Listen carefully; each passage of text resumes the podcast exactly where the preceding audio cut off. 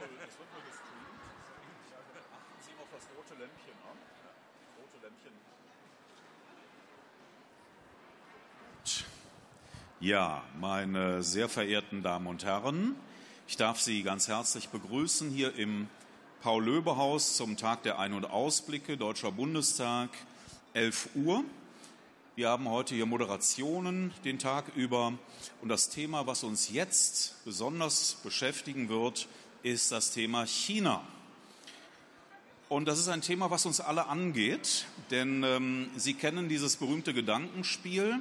Wenn Sie sich hier in diesem Raum mal umschauen und alles, was Made in China ist, hier zusammentragen würden, dann wäre wahrscheinlich in dem Raum nicht mehr viel anderes übrig.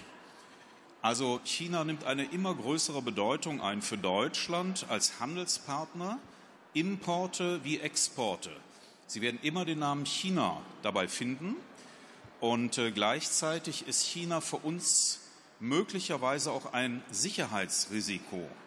Wenn ich mal denke an Industriespionage, wenn ich daran denke, dass da Menschenrechte etwas auf dem Spiel stehen, die Demokratiebewegung in Hongkong, die da sehr leidet zurzeit, die Vorgänge im südchinesischen Meer lassen uns ja auch etwas aufhorchen. Da kommt also so eines zum anderen. Und, Herr Hofreiter, Sie hatten es eben schon gesagt, die Klimapolitik, die macht uns hier natürlich auch einige Sorgen, was die Volksrepublik China angeht. Ja, ich darf an dieser Stelle ganz herzlich begrüßen einige Mitglieder aus dem Ausschuss für die Angelegenheiten der Europäischen Union, unter anderem den Vorsitzenden. Das ist, äh, Sie kennen ihn alle, Dr. Anton Hofreiter, Wahlkreis München. Und ich sehe Herrn von, ach so, von dem Bündnis 90 Grünen, ich glaube, das brauche ich nicht dazu sagen.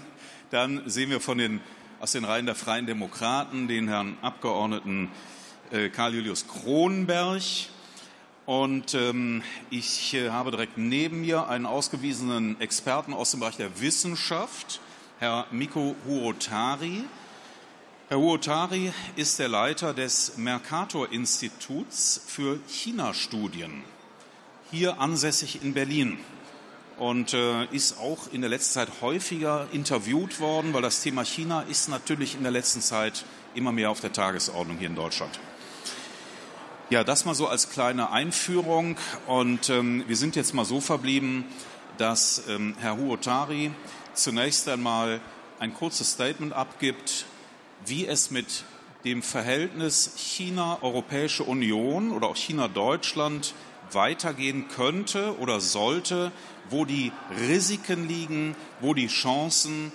Und ähm, ich gebe dann entsprechend das Mikrofon weiter. Herr Otari, Sie machen gerne mal den Anfang. Schönen guten Morgen und äh, ganz herzlichen Dank für die Einladung. Ich freue mich, äh, dass das Thema China nicht nur hinter den Kulissen im Bundestag immer intensiver verhandelt wird, sondern auch auf öffentlicher Bühne.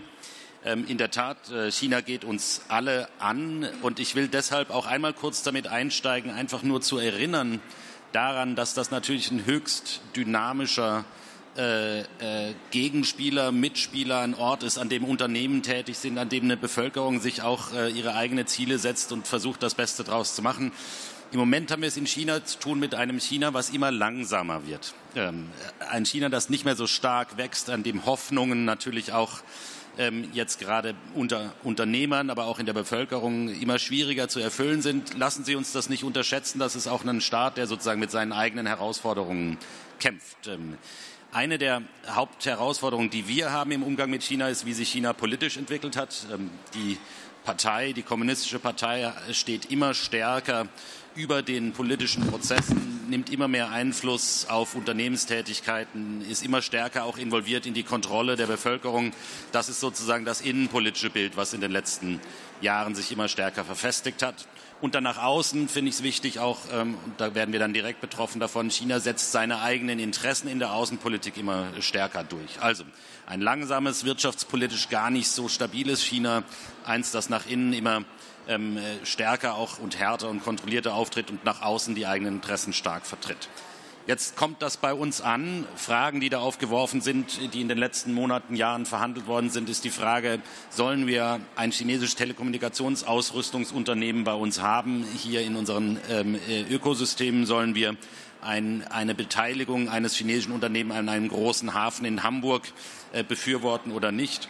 Ich finde es äh, wichtig, auch anzuerkennen, dass die große Frage, wie der Krieg in der Ukraine weitergeht, einen China-Faktor äh, in sich trägt. Und das sind natürlich Themen, die sind äh, für uns absolut essentiell. Und wir haben jemand, der auch äh, Geschäfte mit China hat, hier auf dem Panel. Und das gilt für viele große deutsche Unternehmen. Die Zukunft von Jobs ist auch äh, natürlich im Verhältnis zu China zu denken. Gehen Unternehmen mehr nach China? Äh, sind sie erfolgreich dort? Unter welchen Bedingungen operieren sie dort? Das sind alles Fragen, die sozusagen China zu einem echten Thema für uns im Tagesgeschäft hier in Deutschland machen. Ich will zwei Punkte machen zum Abschluss, warum China auch für die Zukunft der Europäischen Union äh, zentral ist. Das eine ist, Sie merken das, wir sind in der neuen Phase der Globalisierung. Wirtschaft und Sicherheit werden gerade neu verhandelt. Und in Brüssel wird in diesen Tagen eine Wirtschaftssicherheitsstrategie entwickelt.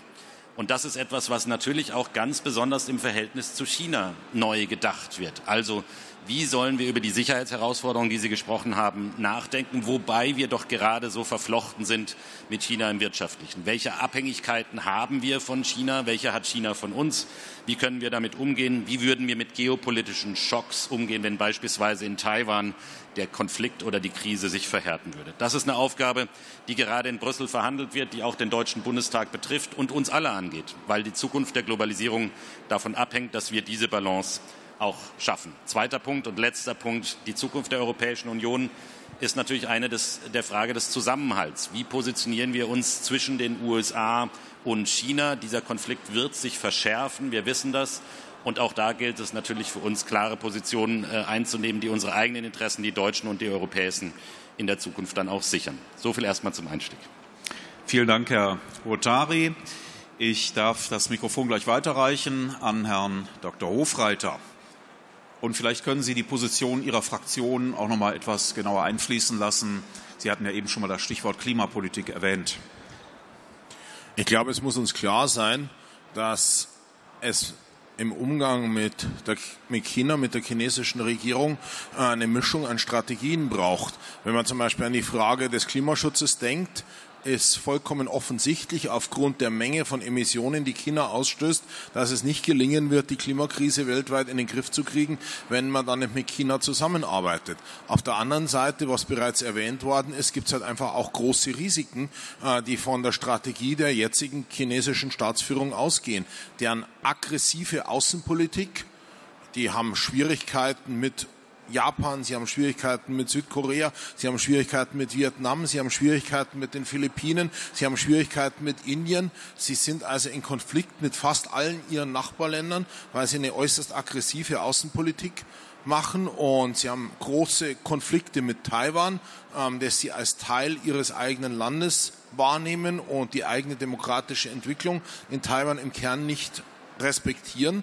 Und wenn es da zu ernsthaften Schwierigkeiten kommt, dann sind die wirtschaftlichen Probleme, die wir jetzt in Deutschland und in Europa haben, sind im Vergleich dazu harmlos, weil nämlich Taiwan einfach zentral ist bei der Produktion äh, von Halbleitern, die in ganz vielen europäischen und auch deutschen Produkten drinstecken. Also deutsche Autos ähm, ohne Halbleiter aus Taiwan kann man sich im Kern nicht vorstellen. Und deshalb ist es von so zentraler Bedeutung. Deswegen muss man auch sagen, dass gerade in Brüssel die Europäische Union die Debatte oft weiter ist als in Deutschland. In Brüssel haben wir bereits, was sich ein Raw Materials Act nennt. Also da geht sozusagen ein Gesetz für seltene Rohstoffe, wo man zugelassen hat, dass viele Industrieländer viel zu abhängig geworden sind von der Lieferung aus China, weil China am kostengünstigsten geliefert hat. Also auf der einen Seite verständlich, auf der anderen Seite, wenn halt 100 Prozent dessen, was man benötigt, aus einem einzigen Land kommt und dieses Land immer diktatorischer wird, ist es ein Problem. Deshalb sagt man ja auch, wir sind so eng verflochten mit China, dass wir nicht Decoupling machen, also uns abkoppeln können, sondern De-Risking sind immer alles so schöne halbenglische Begriffe. Und was meint man mit De-Risking? Dass man versucht, die Risiken wenn Chinas Politik noch konfrontativer wird, einigermaßen im Griff zu behalten. Und so viel mal vielleicht zum Eingang, dass nicht zu lang wird. Ja, da hätte ich gleich schon eine Menge Nachfragen, aber ich äh, hatte ja versprochen, auch Herrn Kronenberg zunächst mal hier zu Wort kommen zu lassen. Herr Kronenberg, auch nochmal ein, äh, Statement ja. von Ihrer Seite. Ja, erst einmal auch von mir äh, vielen Dank für die Einladung und ein herzliches Willkommen hier in den Liegenschaften des Deutschen Bundestags beim Tag der Ein- und Ausblicke. Sie sind hier im Maschinenraum der Demokratie, hier wo die Ausschüsse sind und äh, wir wöchentlich äh, die Gesetzesvorhaben und Anträge beraten. Ähm, China und Europa treiben Handel, das ist gigantisch viel. Über 850 Milliarden Euro jedes Jahr, wahrscheinlich sogar noch ein Schnaps mehr als der Handel zwischen USA und Europa. Und äh, das äh, Wachstum des Handels zwischen diesen beiden starken Wirtschaftsräumen in den vergangenen Jahren erklärt vielleicht auch, warum über viele Jahre die deutsche China-Politik sehr eindimensional gedacht wurde, nämlich bezogen auf Wirtschaft und Handel. Aber wir beobachten, es ist zum Teil ja auch schon zur Sprache gekommen, Veränderungen seit vier Jahren in China, die uns mit großer Sorge erfüllen. Ich erinnere an die Proteste von einer Million Menschen in Hongkong vor vier Jahren, die für Freiheit und Demokratie demonstriert haben und das wurde brutal unterdrückt. Äh, ich erinnere an den Unternehmer Jack Ma, vielleicht einer der reichsten Unternehmer in China, der sich sehr kritisch gegenüber der Regierung in Peking geäußert hat und zack, war er mal zwei Jahre von der Bildfläche verschwunden, ist jetzt irgendwie wieder aufgetaucht, aber stumm. Äh, ich erinnere daran, dass äh, China wegen einer kleinen diplomatischen Repräsentanz in Litauen das Land Litauen mit schweren Handelssanktionen überzogen hat, auch nicht lange her. Und dann hat äh, China, der Präsident Xi Jinping gemeinsam mit Präsident Putin äh, zu Beginn der Olympischen Winterspiele in Peking im letzten Jahr, anderthalb Jahre her, praktisch drei Wochen vor Kriegsbeginn, eine gemeinsame Erklärung veröffentlicht und unterschrieben, die im Grunde den Rest der Welt gegen, für, für ein, zu einem, zu einem anti-westlichen Bündnis einlädt.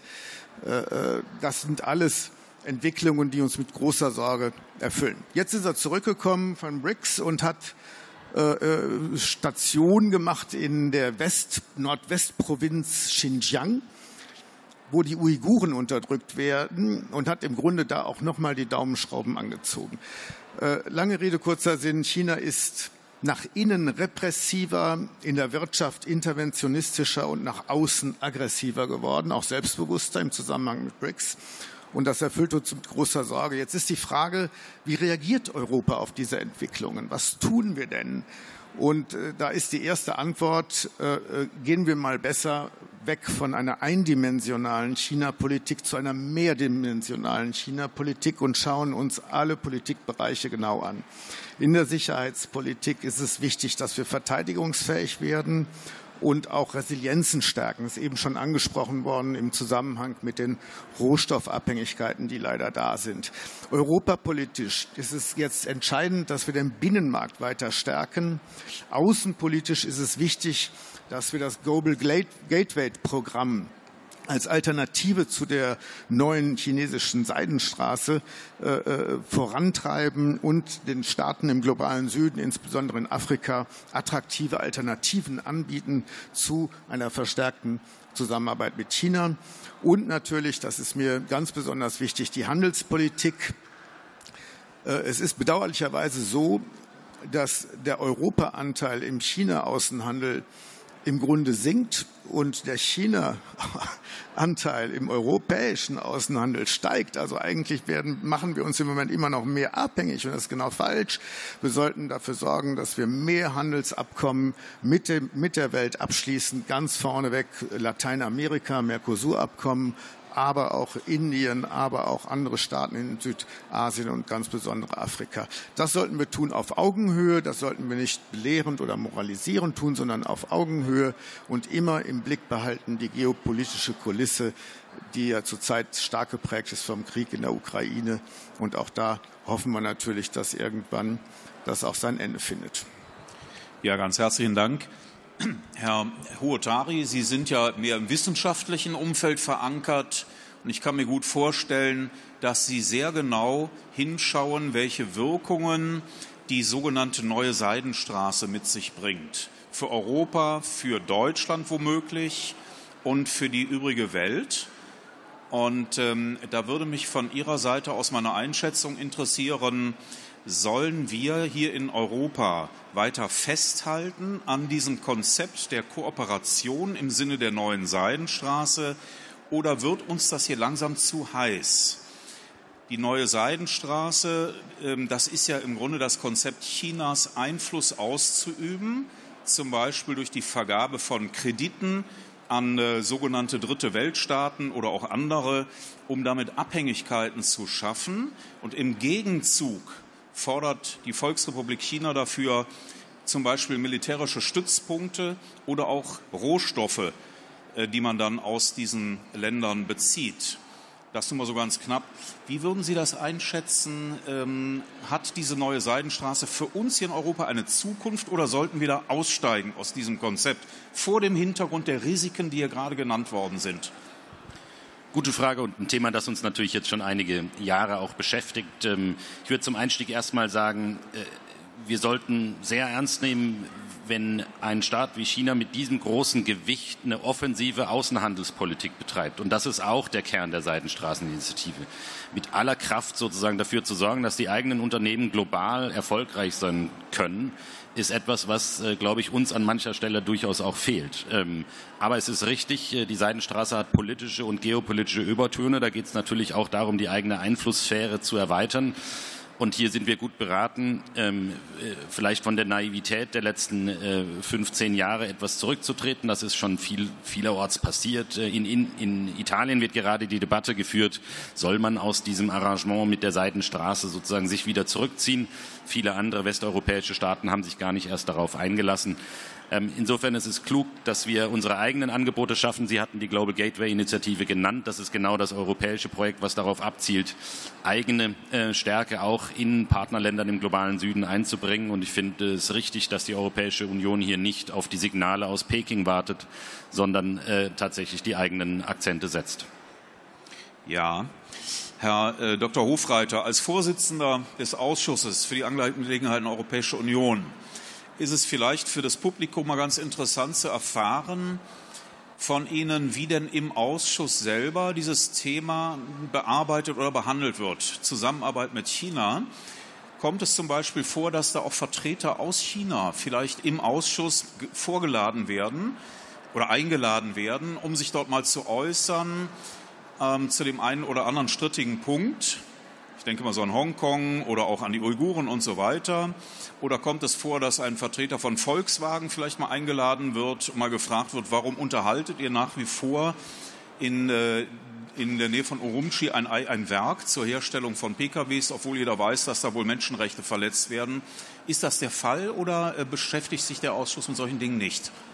Der Ausschuss beschäftigt sich mit solchen Dingen, aber für uns ist in der großen Runde des Ausschusses eher spannend, sozusagen neutralere Informationen zu bekommen und zum Beispiel äh, der Experte, den Sie hier auch sehen, den hatten wir schon im Ausschuss, äh, was eine sehr, sehr gute Sitzung war. Selbstverständlich haben wir auch Vertreter der EU-Kommission bei uns im Ausschuss und der Bundesregierung, um genau das zu besprechen.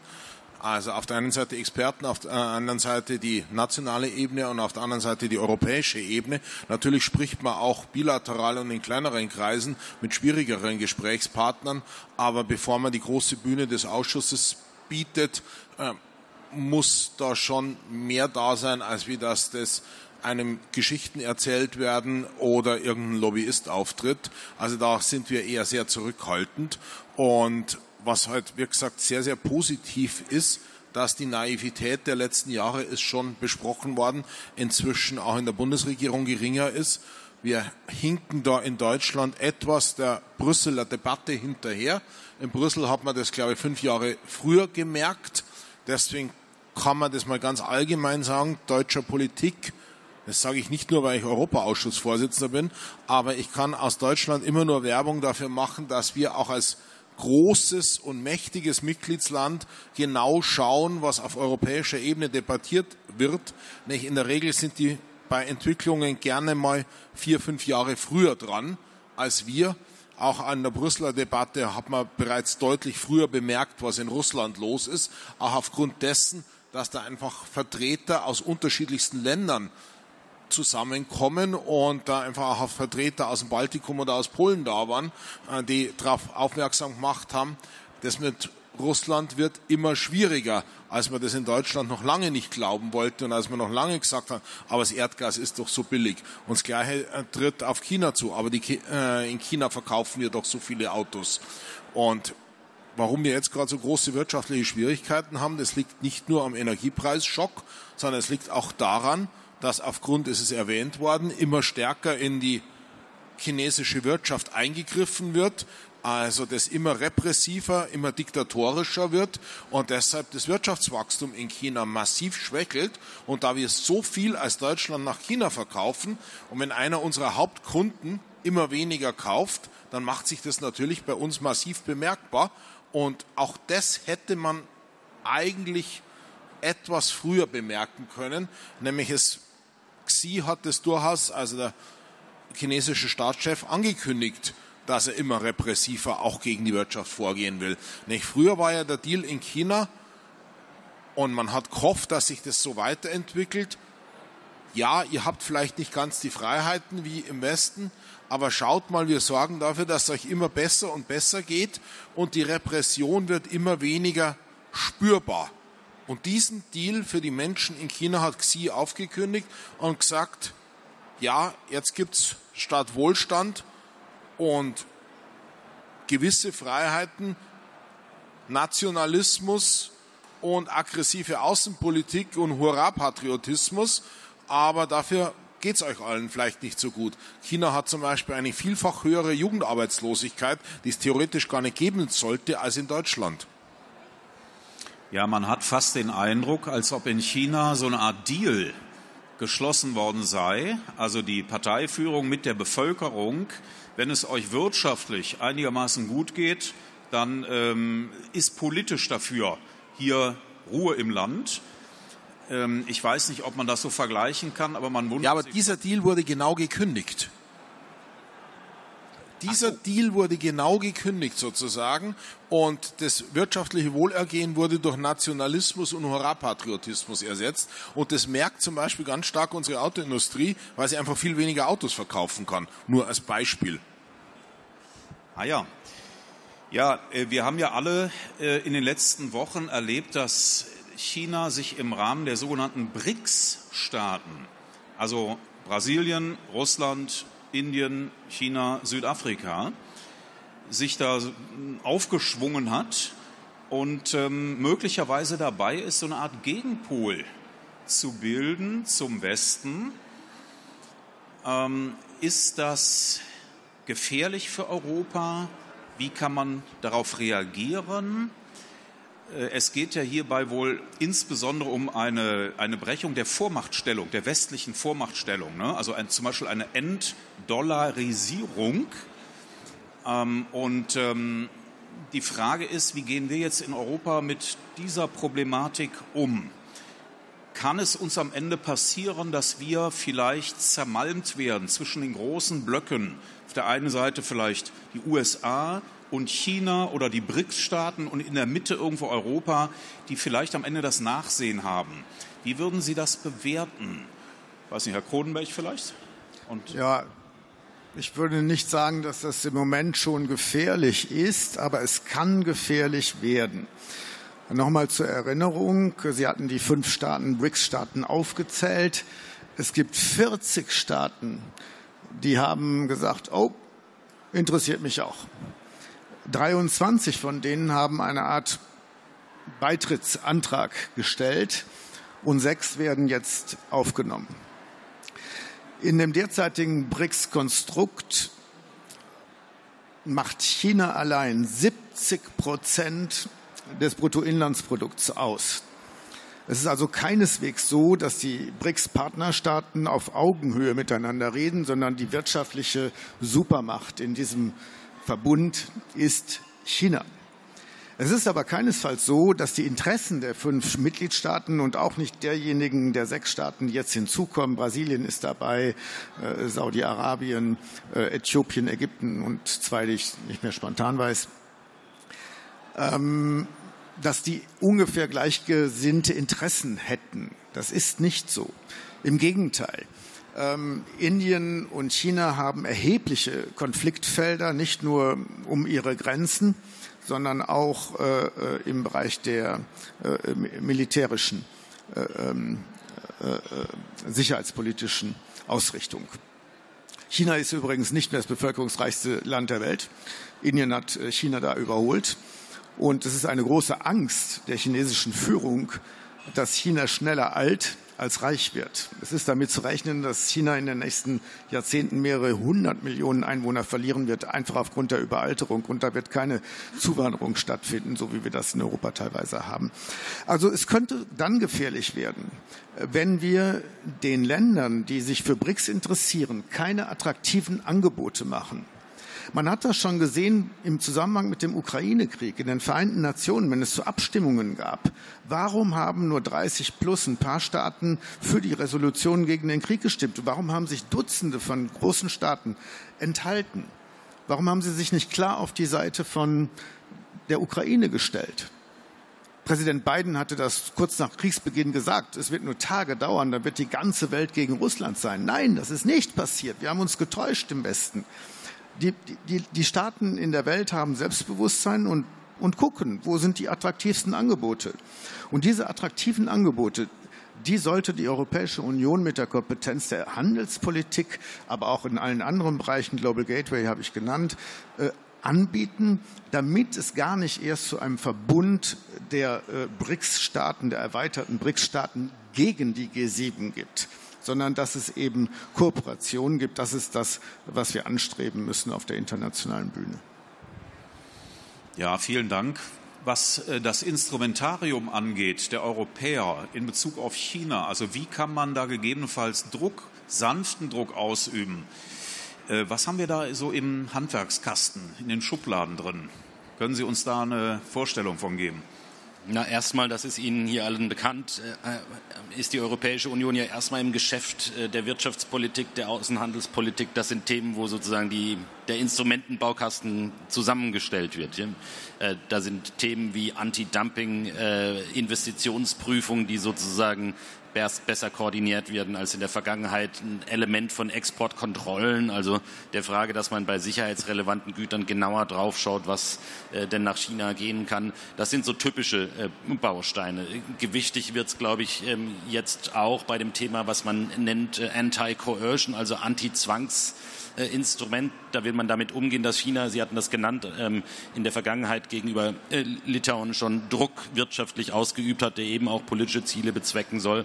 Das ist so das, was im Defensivbereich passiert, also wie man sich gegen Druck oder andere ähm, Marktverzerrungen und Ähnliches wehren kann. Wichtig ist aber genau das Thema, wie gehen wir denn eigentlich in die Offensive?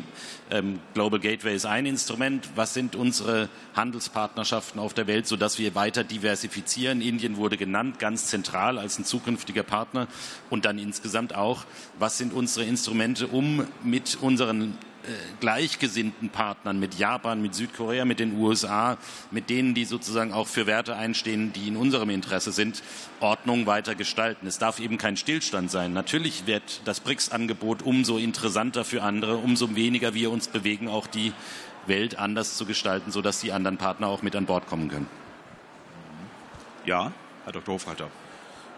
Ich glaube, was man sich auch darüber im Klaren sein muss, äh, es ist von BRICS gesprochen worden, dass die unterschiedliche Interessen haben, aber die haben allein aufgrund ihrer Staatsform naturgemäß unterschiedliche Interessen, nämlich im, die momentanen fünf BRICS-Staaten, ähm, das sind drei mehr oder weniger gut funktionierende Demokratien und zwei immer repressiver werdende Diktaturen. Und die kommen automatisch miteinander in Konflikt. Und deswegen sollten wir in gewisser Hinsicht auch selbstbewusster sein. Nämlich wir haben gerade für demokratische Partnerländer einfach als Europa viel anzubieten. Und wir sind einer der größten Märkte der Welt. Und ich finde, bei einem Thema, das uns zwar immer große Schwierigkeiten macht in Europa und wir uns schwer damit tun, aber dieses Thema zeigt etwas. Nämlich es ist viel davon der Rede, äh, wie attraktiv unterschiedliche Länder sind. Aber es gibt da auch eine Abstimmung mit den Füßen. Also es flieht niemand nach China. Es flieht niemand nach Russland. Es flieht niemand, geschweige denn äh, nach Nordkorea. Wohin die Leute wollen, ist in die USA und nach Europa. Und das zeigt sozusagen etwas im weltweiten Maßstab, auch wenn wir in Debatte mit anderen Ländern sind. Schaut mal, wo eure Staatsbürger im Kern sozusagen hinwollen. Für uns vielleicht in manchmal zu großer Stückzahl, äh, für uns manchmal etwas zu ungeordnet. Aber es zeigt etwas und ich glaube, man kann als Demokratien da auch relativ selbstbewusst auftreten, nämlich diese demokratische, freiheitliche Weltordnung ist insbesondere in den Ländern, ich meine, bei uns gibt es ja inzwischen auch den einen oder anderen, wo das skeptisch ist, wenn man die Rechtsradikalen denkt oder es aktiv und hart bekämpft. Aber in den Ländern, wo all diese Errungenschaften nicht vorhanden sind, wissen die Leute extrem gut, wie attraktiv die sind. Und deswegen glaube ich, kann man da auch weltweit selbstbewusst auftreten und es findet eine ständige Abstimmung mit den Füßen statt. Mhm. Ja. Kurz ergänzen. Ja.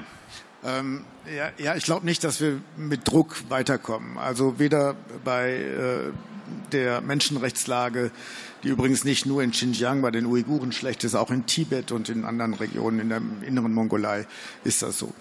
Ähm, aber wir sollten Abhängigkeiten abbauen und da gibt es ganz konkret den Critical Raw Materials Act der Europäischen Union, dass wir unabhängiger werden bei der Rohstoffbeschaffung. Da war man zu naiv in der Vergangenheit. Und es ist ebenfalls so, dass wir mit der EU mit dem EU Chips Act, also da geht es um Halbleiterindustrie, um den Aufbau einer, einer Halbleiterindustrie in Europa übrigens, äh, hier auch gerade bei uns in Deutschland, in Magdeburg ist eine große Investition vorgesehen von Intel, aber auch in Dresden wird es zwei weitere große Fabriken geben. Das sind die Maßnahmen, die Abhängigkeiten runterfahren und das ist das, was uns dann in allen weiteren Gesprächen mit China auch ein Stück weit stärker macht. Ja, meine Damen und Herren, es gibt ein Thema, was uns natürlich auch alle sehr besorgt macht. Das ist das Thema Taiwan. Und äh, es gibt durchaus diejenigen, die vermuten oder befürchten, dass die Volksrepublik China jetzt im Schatten der Ukraine-Krise möglicherweise versucht, in Taiwan für sich Vorteile herauszuholen, also vielleicht sogar äh, darüber hinausgeht, Besetzungen vorzunehmen oder militärisch Erfolge zu erzielen. Ähm, wie gehen wir oder wie würden wir mit einer solchen Situation hier in Europa umgehen? Wir haben eben gehört, wir sind wirtschaftlich sehr stark abhängig von der Volksrepublik, übrigens von Taiwan auch. Sie wissen, ein Großteil unserer Halbleiter kommt aus Taiwan. Und ähm, was würde tatsächlich passieren, wenn die USA in diesen Konflikt hineingezogen würden, aufgrund einer Garantieerklärung, die die USA Taiwan abgegeben haben, und von uns hier in Europa verlangen würden, sich praktisch ähm, amerikanischen Interessen anzuschließen, also mit anderen Worten Sanktionen zu verhängen gegen China. Was würde dann passieren? Könnten Sie sich ein solches Szenario vorstellen? Wie würden wir hier reagieren? Was wäre optimal und was würde möglicherweise völlig in die Hose gehen, hier in Europa. Vielleicht nochmal, Herr Urtari. Ja, erstmal zum Einstieg vielleicht nochmal das, was jetzt schon gesagt wurde. Es sind nicht nur die Halbleiter, das ist eine Demokratie mit 23 Millionen Einwohnern. Äh, es ist äh, eine Region, die für den globalen Handel absolut zentral ist. Also die, die Betroffenheit Europas von einem Konflikt in der Region ist so direkt, ähm, dass wir wirklich sehr gut beraten sind, diese Herausforderungen ernst zu nehmen. Der zweite Punkt, den ich machen würde, ist, und ich glaube, Sie hatten es vorhin angedeutet, Herr Hofreiter, es ist natürlich absolut zentral für uns, diesen Konflikt so weit wie möglich mit allen Kräften, die wir auch wir haben, zu vermeiden. Ähm, das heißt, bevor wir zu dem Thema kommen, wie würden wir uns verhalten, wenn der Konflikt eintritt, ist die erste Frage, was können wir jetzt heute tun, damit es unwahrscheinlicher wird, wenn Xi Jinping eines Tages morgens aufwacht, in Peking zu sagen, heute ist der Tag. Und, ähm, und da gibt es eine Aufgabe natürlich für uns äh, erstmal, das ist zum einen uns unabhängiger zu machen, aber zum zweiten das, was man in der internationalen Politik Deterrence und Abschreckung nennt. Was kann China davon abschrecken, diesen Schritt zu unternehmen? Und da braucht es gute Analyse, da braucht es sehr nüchterne ähm, Einschätzung natürlich, wie ist das Kräftegleichgewicht da in der Region. Und es ist klar auch, dass unsere Leistung keine militärische sein wird, die sozusagen zu einer Abschreckung äh, beitragen wird. Ähm, aber wir brauchen glaubwürdige Signale aus der Politik in ganz Europa, die sagt, liebe Regierung in Peking, dieses Problem geht uns alle an und wir werden reagieren. So, und jetzt kommen wir zu dem Thema, wie würden wir reagieren? Das ist das Teil der Abschreckung. Ähm, für mich steht es relativ äh, außer Frage, dass wir an einem Sanktionsszenario teilhaben würden. Ähm, es scheint mir politisch nicht denkbar, dass wir als Europäer uns, uns, aus so einem dann ja globalen Konflikt raushalten. Es wären nicht nur die USA, die beteiligt wären, es wäre Japan, es wäre Australien und andere Staaten. Und ähm, an der Stelle sozusagen Business as usual äh, weiterzufahren, wo äh, sozusagen Geschäfte weiterlaufen etc., ist nicht nur sozusagen, ich sag mal, Interessen und Prinzipien geleitet falsch, sondern es wäre auch ähm, äh, fast unmöglich an der einen oder anderen Stelle, weil natürlich andere Partner auch Instrumente haben, um dafür zu sorgen, äh, dass wir dann äh, an der Stelle handeln. Also insofern, ich glaube, wir sind gut beraten, alles zu tun, damit dieser Konflikt verhindert wird. Das bedeutet auch, ähm, unter der Schwelle des Status quo, den wir im Moment haben, Taiwan zu unterstützen. Ähm, aber es bedeutet sich vor allem auch, mit glaubwürdigen Signalen auf dieses Sanktionsszenario vorzubereiten. Ja, Herr Dr. Hofreiter, Ihre Ministerin, Frau Baerbock, hat ja auch schon bei ihrem China-Besuch angedeutet, dass sie äh, sehr besorgt ist um das, was zurzeit in Taiwan, in der Taiwan-Straße passiert. Und ähm, Vielleicht war das äh, auch schon mal so ein bisschen ein Wink mit dem Zaunpfahl, äh, dass Deutschland ähm, ja durchaus abhängig ist von China und äh, irgendwie reagieren muss. Aber man hat, glaube ich, die, die Antwort ähm, offen gelassen. Vielleicht auch ganz bewusst, weil sie ist ja nun auch im diplomatischen Umfeld tätig. Wie haben Sie das ähm, bewertet? Ähm, als Ihre Ministerin in China war, auch auf das Problem der Uiguren hingewiesen hat, ähm, der chinesische Außenminister hat ja da etwas empfindlich darauf reagiert, war so mein Eindruck. Ähm, und was mich auch jetzt bei Ihnen noch interessieren würde, wie bewerten Sie, wenn hier erste Universitäten in Deutschland hingehen und sagen, wir schließen chinesische Studierende aus, weil wir die Angst, weil wir eine gewisse Angst haben, dass hier Wissen oder Kenntnisse nach China transferiert werden, die vielleicht brisant sind. Man muss sich einfach darüber im Klaren sein, dass über die letzten Jahre unter Xi China immer repressiver geworden ist und deshalb sind das alles Antworten drauf. Und Herr Huatari hat schon gesagt, im Moment muss unser Hauptfokus sein, China davon abzuhalten, den Konflikt mit Taiwan zu verschärfen. Es muss ja nicht gleich zum Krieg kommen. Ähnlich problematisch wäre, wenn China eine Seeblockade gegen Taiwan durchführen würde. Und das kann auch zu massiven Konflikten und zu extremen Verwerfungen kommen. Und deswegen muss vollkommen klar sein, dass wenn es zum Konflikt zwischen China und Taiwan kommt, dass dann Europa deutlich macht, dann trotz der hohen ökonomischen Kosten gibt es Sanktionen. Wenn man da auch nur ein bisschen wackelt, erhöht es die Wahrscheinlichkeit, dass zum Konflikt kommt.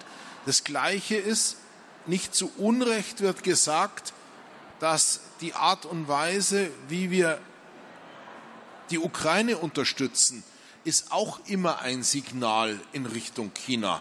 Nämlich, das ist eine ähnliche Konstellation. Eine Diktatur hat ein kleineres demokratisches Land überfallen.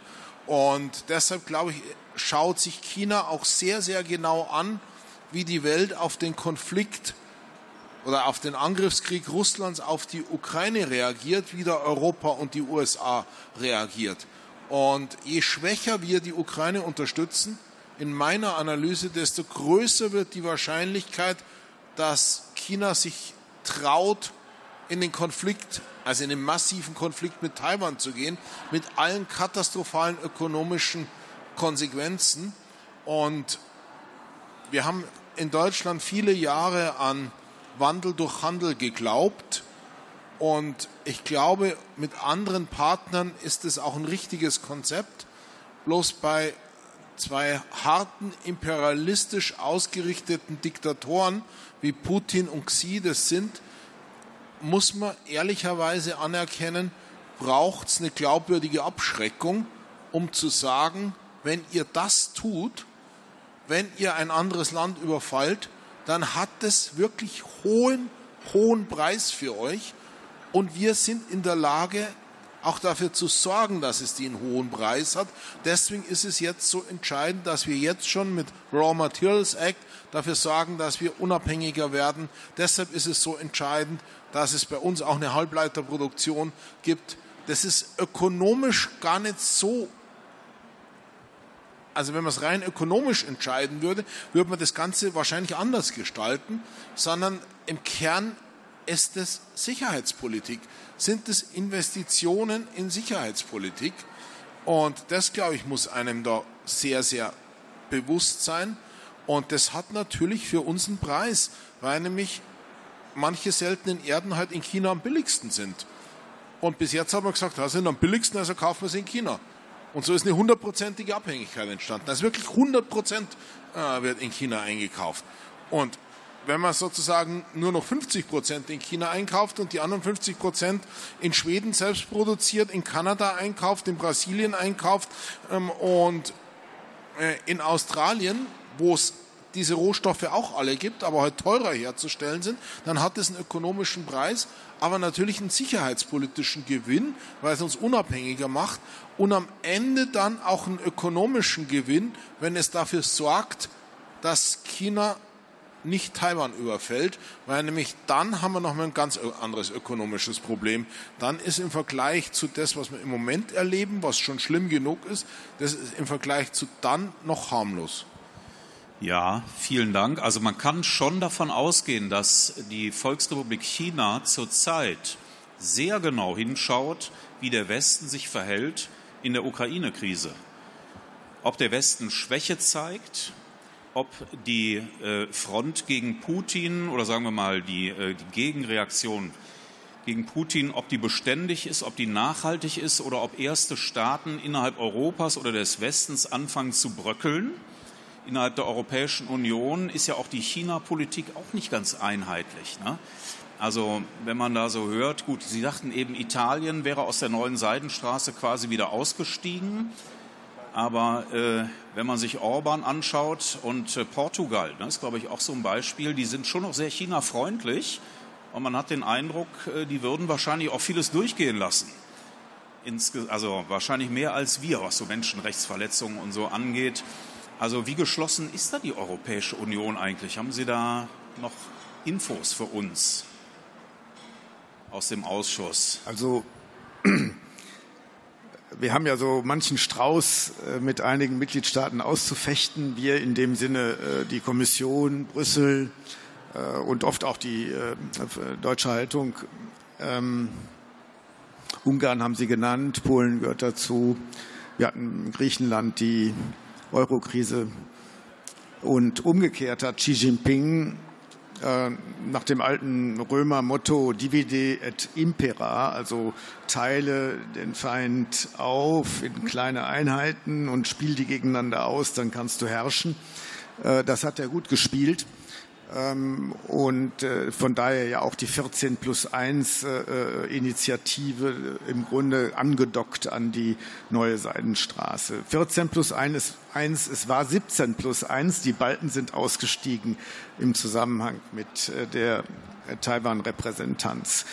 Ähm, also in der Tat ist es so, dass aber aus der Innensicht in Polen, in Ungarn, in einigen Staaten der Europäischen Union äh, ganz willkommen ist, wenn ein Partner sich anbietet, der gegen Brüssel äh, äh, aufgestellt ist.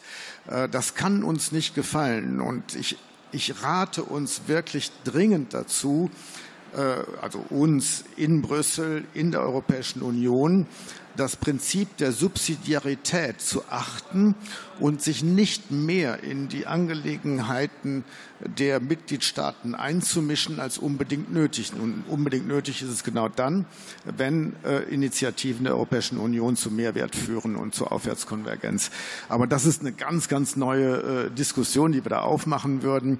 Äh, ich wollte nur noch mal sagen, äh, Xi Jinping hat äh, den Anspruch, dass Taiwan als abtrünnige Provinz zurückkommt in dies, ins Reich verknüpft mit der Änderung der Verfassung ein Stück weit. Er hat sich so weit aus dem Fenster gelehnt, weil er unbedingt eine dritte Amtszeit haben wollte. Dafür musste er die geltenden Regeln innerhalb der kommunistischen Partei aushebeln und dann hat das hat er auch hinbekommen, aber das war ganz eng verbunden äh, mit dem Anspruch, ich hole euch Taiwan zurück. Ob er angreifen wird, ich glaube es nicht nicht in den nächsten fünf Jahren. Er würde es nur tun, wenn er wirklich sicher ist, dass er gewinnt. Das kann er militärisch nicht sein im Moment. Die Amerikaner hätten die militärischen Lasten. Wir müssten übrigens militärisch auch gut aufgestellt sein, weil wir dann die Ukraine alleine unterstützen müssten. Ich glaube nicht, dass das die nächsten fünf Jahre kommen wird. Aber bis dahin haben wir auch nicht Frieden. Bis dahin haben wir eine Konfliktsituation, die immer schwelt, die immer im südchinesischen Meer, in der Taiwanstraße, überall äh, zu Niggeligkeiten, zu Übergriffen und zu Provokationen führt. Und damit umzugehen wird sehr, sehr anstrengend sein und erfordert ganz, ganz, ganz viel gute Nerven und Resilienz und Verteidigungsfähigkeit und Abschreckung. Ja, die Frage möchte ich abschließend noch an Herrn Huotari und an Herrn Dr. Hofreiter richten. Glauben Sie, dass China stillhält was wird dort passieren? China wird keinesfalls stillhalten, aber ich bin bei Ihnen, wenn es sozusagen um das große Szenario geht, eine amphibische Landeinvasion Taiwan zu übernehmen, das ist das im Moment von den vielen Konfliktszenarien, die wir anschauen, das Unwahrscheinlichste. Aber dass sozusagen der Druck auf die Insel bei den anstehenden Wahlen, äh, dass ökonomische Zwangsmaßnahmen, dass Disinformationsmaßnahmen getroffen werden, all das passiert heute und wird jeden Tag schärfer. Wir haben Überflüge äh, äh, von Raketen gesehen bei Manövern, das Seeblockaden-Szenario wurde angesprochen, all das werden wir häufiger sehen. Also insofern lassen Sie uns nicht auf den großen Konflikt warten und dann beklagen, dass er so schwierig zu handhaben ist, sondern ich glaube, es ist genauso wie Sie sagen, die Hausaufgaben fangen jetzt an und wir müssen uns mit dieser Spannung, die immer stärker wächst, ähm, jeden Tag beschäftigen. Herr Hofreiter, als Vorsitzender des Ausschusses haben Sie das letzte Wort. Ja, vielen Dank. Ich teile diese Einschätzung und es ist halt einfach nicht schwarz-weiß. Also schwarz, China greift an, weiß, es verhält sich anständig demokratisch ähm, und überlässt Taiwan seine Entwicklung, sondern wir sehen hybride Operationen, wir sehen Einmischungen in Wahlen, äh, wir sehen auch Einmischungen in Wahlen bei uns. Es ist ja nicht nur Russland, sondern es ist auch China, das sich mit Hilfe der sozialen Netzwerke einmischt. Es ist auch China, das zum Teil rechtsradikale Parteien, äh, die bei uns spaltend und die Europäische Union und die Demokratien schwächend äh, von China unterstützt werden. Wir sehen die enge Zusammenarbeit Orbans nicht nur, äh, der die Demokratie in seinem eigenen Land und den Rechtsstaat schwer bestätigt hat mit Russland, sondern auch mit China. Und deswegen sollten wir nie wieder naiv sein, wie wir es in der Vergangenheit waren und sind da eigentlich auf einem guten Weg. Und jetzt wünsche ich all unseren Zuhörerinnen und Zuhörern noch einen schönen Tag. Es ist schon erwähnt worden, Sie sind hier im Maschinenraum des Parlaments. Hier tagen die ganzen Ausschüsse und das Ganze ist sozusagen wie ein Reihenmotor gestaltet, ähm, entsprechend hier mit acht Zylindern. Da vorne als neunter Zylinder ist der Europaturm, wo der Europaausschuss letztendlich tagt. Und hier sozusagen findet die weniger in der Öffentlichkeit stattfindet, aber die ganz, ganz wichtige alltägliche Arbeit statt. Nämlich, wie gesagt, hier tagen die über 20 Fachausschüsse äh, des Parlaments und hier findet ganz, ganz viel der Arbeit, die am Ende dann zu Gesetzen, was nichts anderes als wie Regelungen für uns alle, äh, die wir in Deutschland leben, sind. Das alles wird hier mitentwickelt und persönlich bin ich immer bei moderner Architektur skeptisch, aber ich finde, hier ist moderne Architektur wirklich was sehr, sehr Gutes gelungen. Deswegen genießen Sie einfach noch den Tag hier in diesen durchaus spannenden Gebäuden. Ja, das war ein gutes Schlusswort. Ihnen allen ganz herzlichen Dank für die Teilnahme.